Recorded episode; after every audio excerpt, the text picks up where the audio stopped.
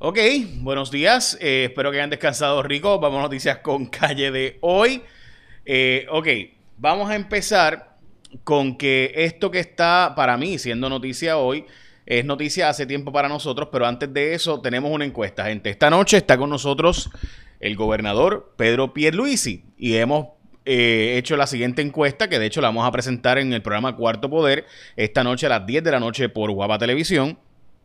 Y es qué nota le das al primer año de gestión del gobernador Pedro Pierluisi. Así que ve a nuestra aplicación para que participes eh, y le estaremos haciendo muchas preguntas al gobernador esta noche, obviamente, pero de nuevo nos gustaría que, entre otras cosas, le diéramos tu nota en mi aplicación. Tienes que ir a mi aplicación, J Fonseca, eh, coges el app y votas, eh, eh J Fonseca se llama el app, por si acaso así mismo, en el App Store, en el Play Store, en cualquiera de las, ¿verdad? De iPhone, Android, etcétera. Bueno, vamos a las noticias con calle de hoy, que es 11, martes 11 de enero de 2022.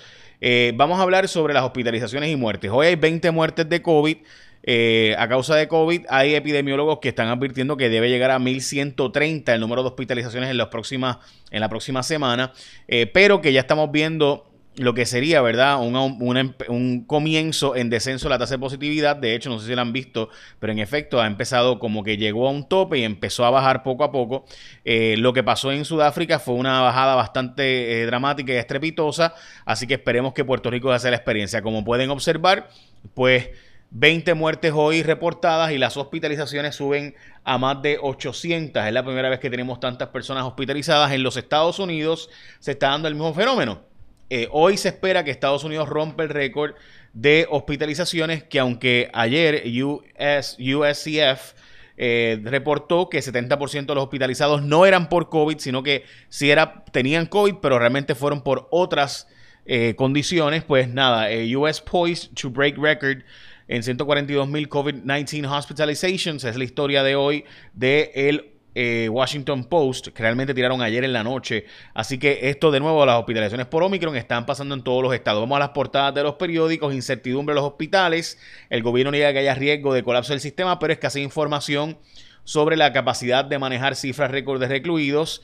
Hoy eso fue en la portada del Nuevo Día, la portada del vocero, vacantes 408 plazas docentes en el sistema educativo de Puerto Rico, mientras que llega el marbete electrónico a partir de julio y Pierluisi insiste en la nominación del esposo de Wanda Vázquez como juez del Tribunal de Apelaciones. Hoy también los hospitales permiten personal con COVID-19 que siga trabajando. Y es que hay varios estados, y esto fue lo que les he dicho repetidamente, y por eso es que he insistido y que hemos insistido en el censo de los trabajadores de salud, porque los trabajadores de salud no dan abasto, eh, y al punto de que Arizona eh, y otro estado adicional, eh, New Hampshire, también está permitiendo que pueda haber...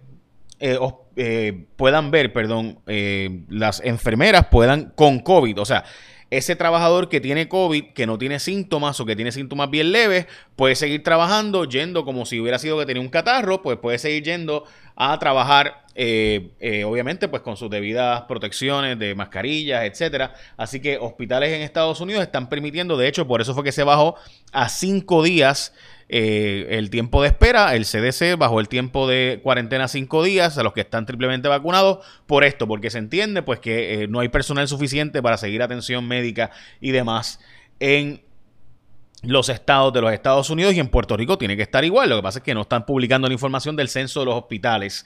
Tal y como le habíamos dicho ayer, esa información nosotros la hemos estado buscando, no se está publicando, simplemente estamos creyéndole a los hospitales de que de verdad tienen la capacidad para aguantar, ¿verdad?, el empuje. Ok, Carrito de golf se vuelca en medio de caravana política en Guaynabo. Esto fue un carrito de golf de la caravana de Eduardo O'Neill, según se nos informó, eh, esa caravana gigantesca, que hay que decirlo, gigantesca que Eduardo O'Neill eh, tuvo, eh, que obviamente todo el mundo sabe, ¿verdad? Que Héctor O'Neill ha estado ayudándolo en el pasquinaje, el papá de él, eh, y también los hermanos han estado trabajando en la campaña, eh, entre ellos pues con la colaboración, ¿verdad? Para los carritos de golf y demás, eh, pues se volcó en medio de una caravana política allí en Guaynao.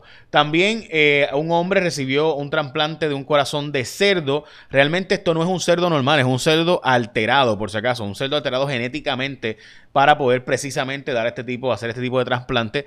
ya recibíamos obviamente, ¿verdad? Válvulas de cerdo, así que ahora también estamos recibiendo eh, lo que eh, sería pues también Eh, un corazón de cerdo, gente, en serio. Este no es chiste, es en serio. Por si acaso se ha intentado antes con eh, de primates, o sea, de monos, pero no eh, había funcionado. El de cerdo hasta ahora está funcionando. Escasean las papas y huevos en Puerto Rico, no solo en Puerto Rico, las papas están escaseando en otros lugares del mundo también. Los huevos aquí puertorriqueños, recuerdan la famosa frase de Frank, que los de aquí son más grandes, pues ni los chiquitos están llegando a Estados Unidos. Hoy será la condena de Jensen Medina Cardona en, eh, a las 9 de la mañana, así que pendiente todo el mundo que voy a estar hablando sobre eso a las 9 de la mañana. Empiezan los malbetes electrónicos desde julio.